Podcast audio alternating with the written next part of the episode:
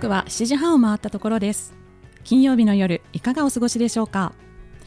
コーチングサラダ誰もが人生の主人公。皆さんこんばんは。パーソナリティのれいちゃんこと湯本れいなです。この番組はタイトルの通りかよちとれいちゃん2人のメンタルコーチが集まってより多くの人にコーチングコミュニケーションを知ってもらいたい実践してもらいたいそんな思いから始まった番組です。誰もが人生の主人公として生きてほしい。それが私たちの願いです。ではかよち自己紹介をお願いします。はい。皆さんこんばんは。ライフデザインコーチかよちこと加藤かよです。自然体のあなたが一番素敵。将来に迷っている女性が自分らしく自由に生きられるように心と居場所を整え生き方そのものをデザインしていくサポートをしています。本日もよろしくお願いします。よろしくお願いいたします。改めまして私海外駐在ママのための私らしい幸せライフエディターをしています。湯本玲奈です。アドラー心理学をベースに本質的な生き方を追求する駐在妻駐在ママが夢や思いをどんどん叶えていくお手伝いをしています。今週もよろしくお願いいたします。かよち聞いてください。は いはいはい聞いてね。私も始めました。何を？マインドフルネスの学びです。おやったか。はい。あの1分間瞑想とか、うんうん。あのそうですね。瞑想に関しては自己流でうん。家でもやっていたんですけれども、うんうん。これが本当に合ってるのかなとか、うん。あとマインドフルネスに関しても、ええ。自分で書籍などで読んだもので本当にそうなのかなというところで、うんうん。体系立てて学びたいなと思っていたところにお。かよちが先生となったはい。あの学校ですね、うんうん。そちらの入門講座の15時間の講座があったのでそちらに行かせていただいたらうん。仏教のことについてもね学べるところチベット仏教について学べるということで実は私も仏教についてもちょっと興味を持ち始めていて、うん。これもどういう入り口から入ればいいかなと思ってたところでしたのでえええ。しかもそのマインドフルネス学べば学ぶほどアドラーに重なるところコーチング的な関わりに重なるところが多かったので近いのよね。これはもうちょっとあの自分の中でもうん。ちゃんとこう身につけて、うんうん。クライアントさんにも還元していきたいなと思いまして、うん。先生コースそしてあの仏教も学べるコースということで150時間コースに150時間。お申し込みました、上を行きましたね。ね、仏教についてはね、うん。自分の興味ですのですごいすごあれなんですけれどもそういった時にはですねまた皆様にもどんどん還元していきたいと思いますのではいマインドフルネスこれからもやっていきたいと思います。おはい今週はですねとっても素敵なゲストをお迎えしております、はい。もう本当に私もちょっとドキドキワクワクしてしまう方なんですけれども、お楽しみに。はい。暖かな光の中いつまで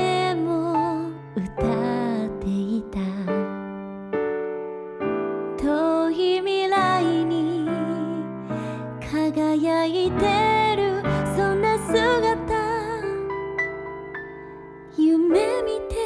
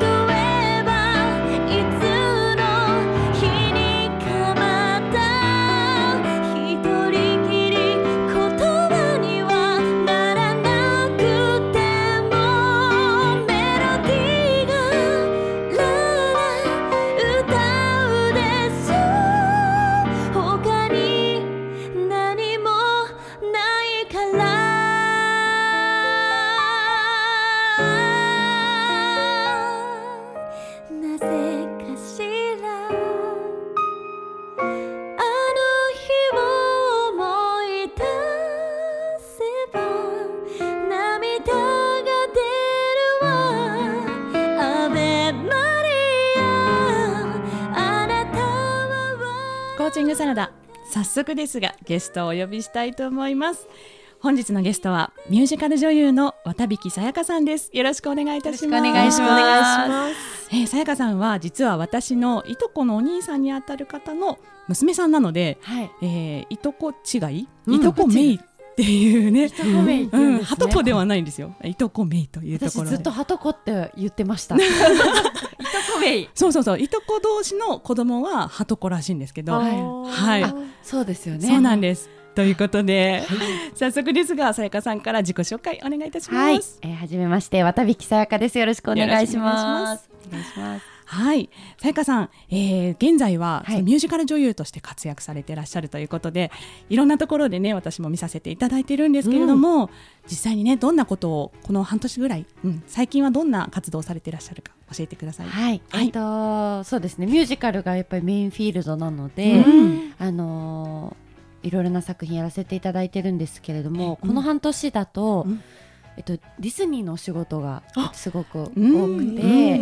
ええっと「リトル・マーメイド・イン・コンサート」っていうあの「リトル・マーメイド」のうん。アニメーションを最初から最後まで演奏して、うん。オーケストラで演奏して、でまあ私たちこう歌うようなコンサートだったりとかうん。うん。あとあのロサンゼルスのハリウッドボールっていう、うん。あのうん。野外ステージがあるんですけれども、そこで「美女と野獣」のコンサートに出演させていただいたりとか、うん、はい、じゃあ海外とかでももう行っちゃうんですね。そうなんです、ね。でも初めてです、あの海外でコンサートをやらせていただいたのは今年初めてなので、はい、このねはい、ハリウッドボールに。あの出演されたのは日本人としてね今回ただ一人さやかさんだけだったので。そうなんです。ねえすごい抜擢ですよね。そう、なんか本当に単身で行ったので、うん、あのいろいろとかなり大変ではあったんですけど、でもすごくやりがいのあるお仕事でした。そうですか。それってやっぱりオーディションとか受けるわけです？それがあのさっきお話しした「リトル・マーメイド」のコンサートで、ええあの海外からいらっしゃってたプロデューサーさんうん、と、アラン・メンケンさんってあのディズニー音楽をうんたくさん手掛けていらっしゃる方もいらしてて、でその方に声をかけていただいていたので、すごい大抜そう擢。いえいえいえですよ本当にラッキーでした。ねえ、はい。もうさやかさん自身もそのディズニーが大好きでディズニーの作品はもうたくさん出ていらっしゃるということで、はいもうその思いともうこの実力ですよがいえいえその大抜擢のねもう源なんじゃないかなって思うんですけれども、はい。そういったねあのさやかさんなんですがこうどんなことがきっかけでこうミュージカル女優に、ね、なろうというふうに思われたんでしょうか？えっときっかけは、うん私が中高の時にあの女子校なんですけれども、え？ミュージカル部っていうのがありまして、それもまさに宝塚みたいな男役も全員女性がやるんですけども、うん女の子しかいないので、でまあその時に、うん。ライオンキングっていう作品を、うん。まあ学生たちでやって、うん。で、まあ、半年ぐらいかけて、うん。もう命がけでみんなやるんですよね。一日しか公演が文化祭の一日公演なんで、まあそれをやった時にあのこう男子高生がうん。外部から見に来てくれているんですけど、でやっぱりそういうの意識するじゃないですか 年頃だから。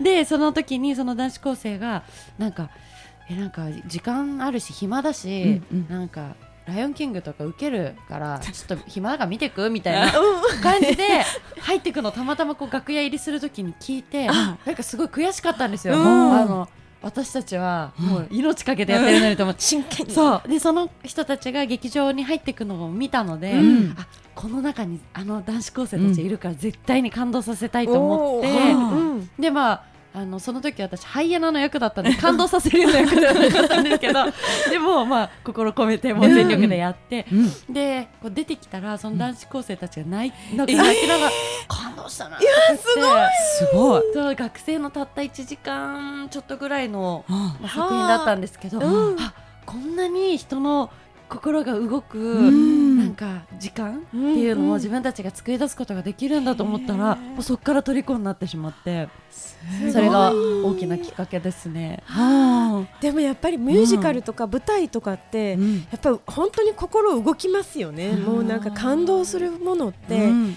やっぱり自分でもやっぱりミュージカル知らなかったけど、うん私の昔の彼氏がはい。ミュージカル、あやっぱり舞台してた人だったんでで連れて行ってくれたりとかして、うん。やっぱり私のデビューは「レ・ミゼラブル」だったんだけど、あれ見た時にやっぱもうはーってこう止まっちゃったっていうかもう感動しちゃってでそうそうレミね。ね出られてましただけど。からそういううそっちの与える側にできるなんてすごいなって思います。でも私も中学2年生の時に「レ・ミゼラブル」をうん。見に行った時に本当に感動して、ん。はあこれがやりたいって思ったん。で、やっぱりねそういうな、うん。生のこう、ステージっていうのはエネルギーが飛び交ってますもんね。本当ですね。そっか、そのね、中学高校の頃からずっと続けてきてるミュージカルですけれども、きっとね、今まで辛かったこととか嫌だったなってこともあったと思うんですけれども、はい。大変なことってどんなことがありました？なんでしょう。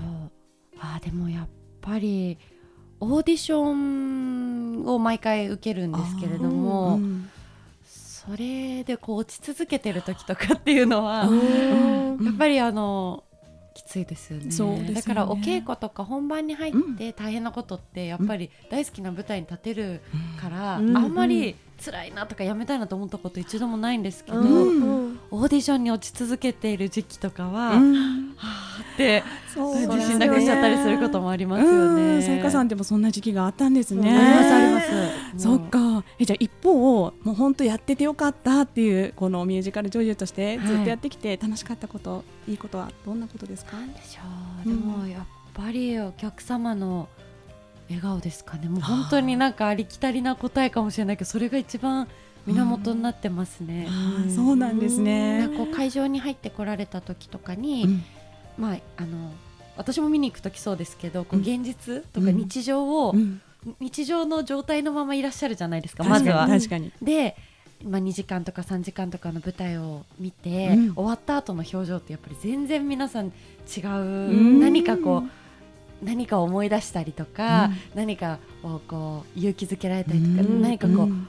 エネルギーに溢れてて、うん。その表情を見た時にあやっててよかったなっていつも思います。そうですね。ねえ。そっかじゃあ舞台ってその演じてる時だけじゃなくってそのお帰りになるところまで本当にもう、ね、演じてる方にとってももうエネルギーいっぱいのところなんですね。私はもうだからカーテンコールとかで、うんうんお客様の表情やっぱり本番中は見れないのでその時に拝見した時が一番こうあーあーご褒美だっていうかはい贅沢な時間ですよね。そうなんですね。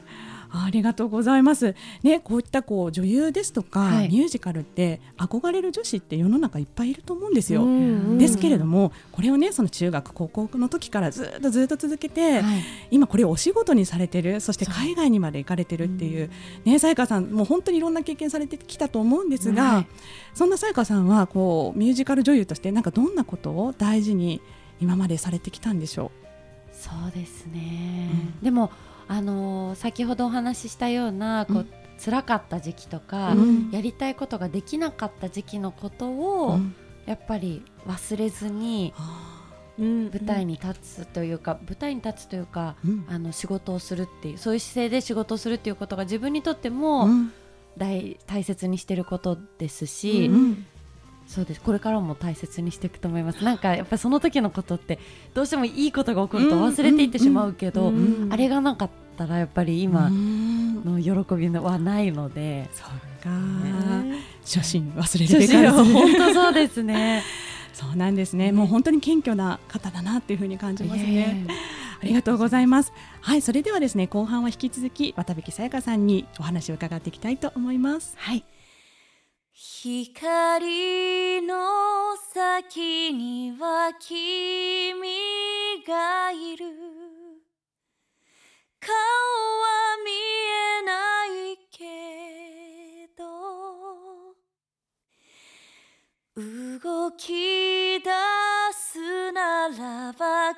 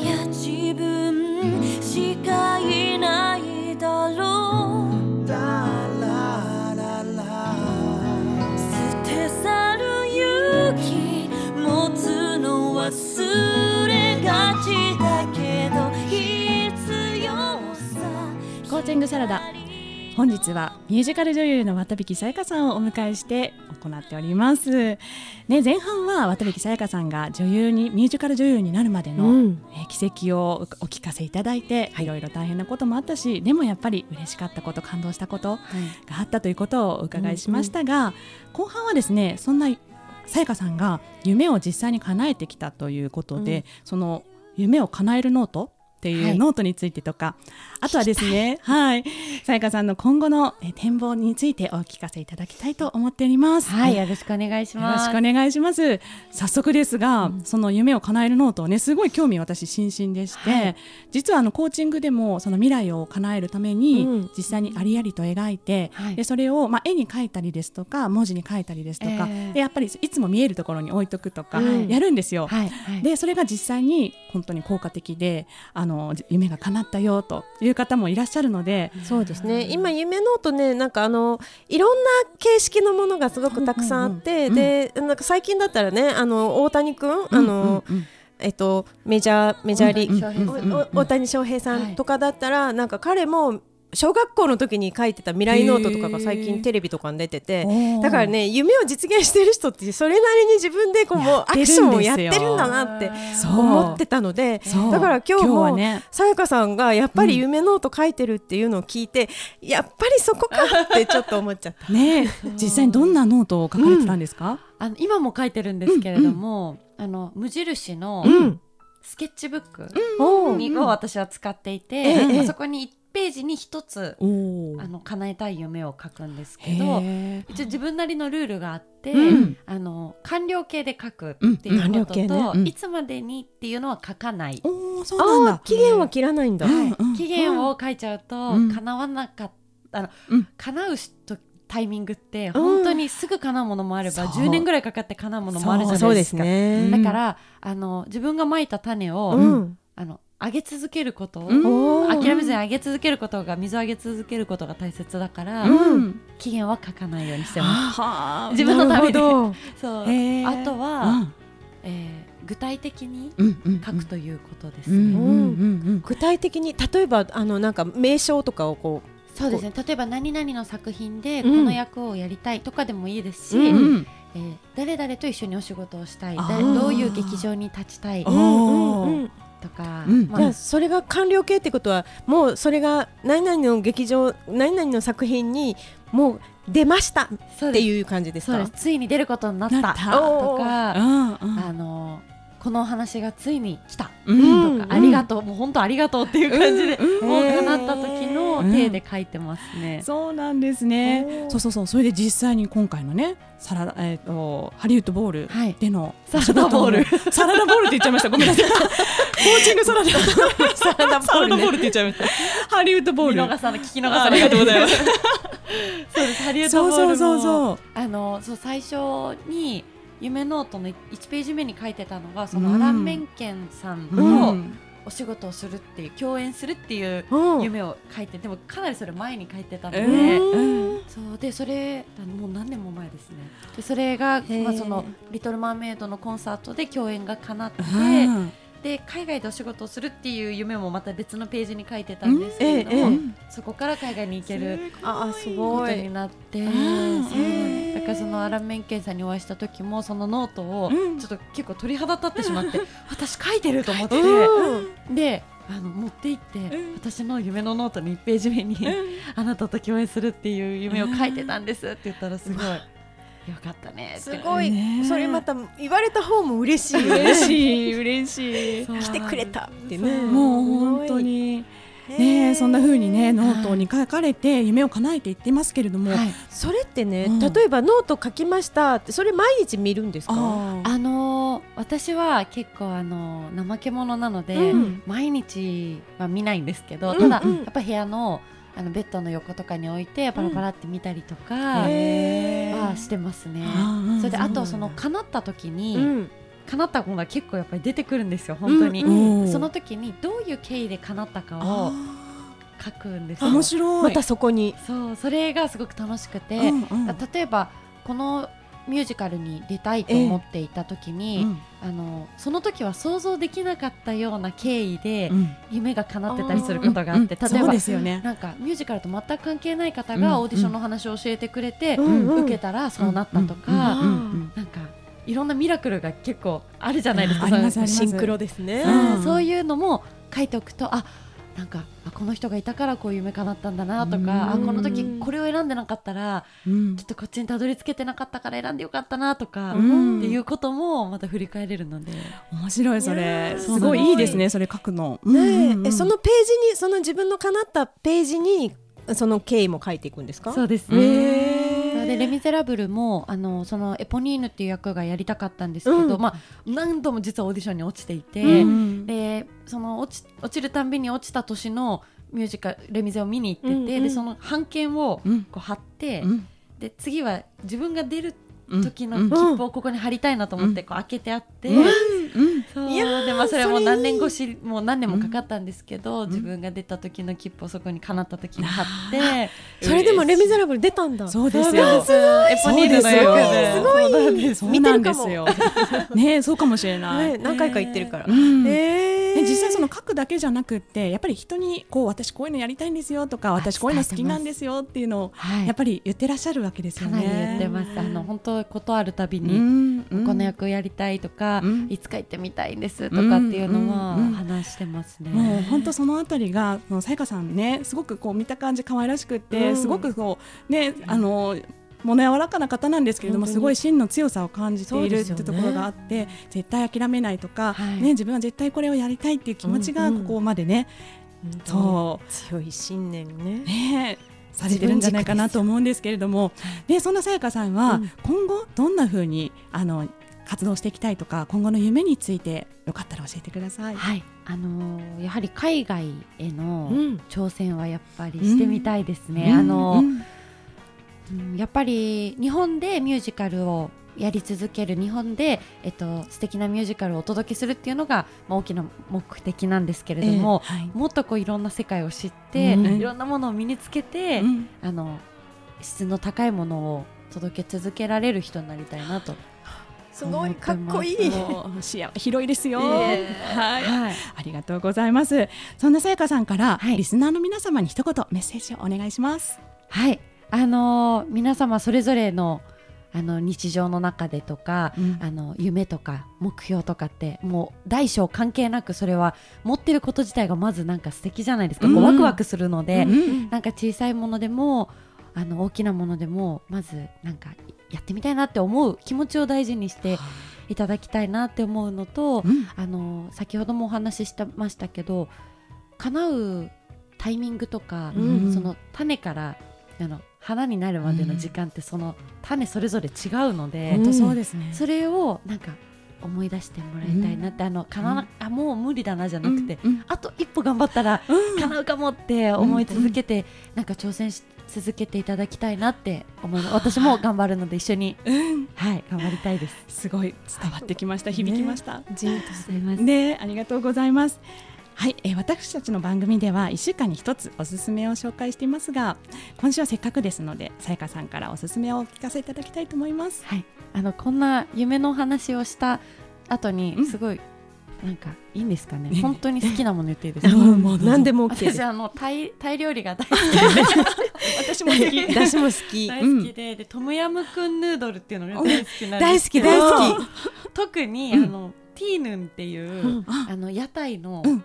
東京とかにもいろいろあるんですけど、うん。すごいあんまり綺麗なところじゃないんですけど、うん。うん。そこのトムヤムクンヌードルがもう本当に大好きなのであそうなんだ。はい。あの全く夢と関係ないんですけど。いや行ったら叶い そうな気がす。るそうもう私はそオーディションとか終わって頑張ったらご褒美に食べに行くそうなんだ。絶対叶うわそこ行ったら。そこ行ったら叶いますね。ぜひ皆さんも 食べてみてください、はい。ありがとうございますはいさやかさんからお知らせなどもしありましたらお願いいたします。はい、えー、告知はいよろしいんですか、はい。えっとちょうど放送日オンエアから2日後、うんか次の日か、うん。あの11月10日11日で、ジャージーボーイズ今ツアーで回ってるんですけれども、うん。それの最終もう大千秋楽が神奈川であの2日間あります、はい。であと11月の24日に「In Japanese Please」といううん。海外でまだ日本には来ていない作品のうん。名曲をお届けするコンサートが、えーあります。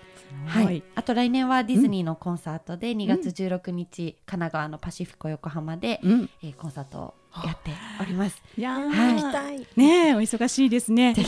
ねえもうみんなさやかさんの気持ちがこもった大好きな作品ばっかりだとはい思いますので、ぜひ皆さん足を運んでください。ありがとうございます。ありがとうございます。本日、えーゲストでお越しいただきましたのはミュージカル女優の渡引さやかさんでした。ありがとうございます。ありがとうございましたコーチングサラダ本日のコーチングサラダはいかがでしたか？ねえもうなんか夢を叶える人って、うんやっぱり自分軸がうんがっちりすんごい太いんだなっていうのはね あの体は細かったんだけそど、ううん華奢なのに、うんすごい信念の太さがすごいなんか、うん一緒にいて、うんあの見ているだけで、うん私もこうこういう風になりたいなっていうのをすごく感じましたね。本当ですね。あの舞台に立っていらっしゃらなくても今私すごく今感動してます。うんうん 嬉しかったです。はい、11月9日のコーチングサラダはこの辺りで、パーソナリティはれいちゃんと、かよちでした。それではまた来週。素敵な週末を。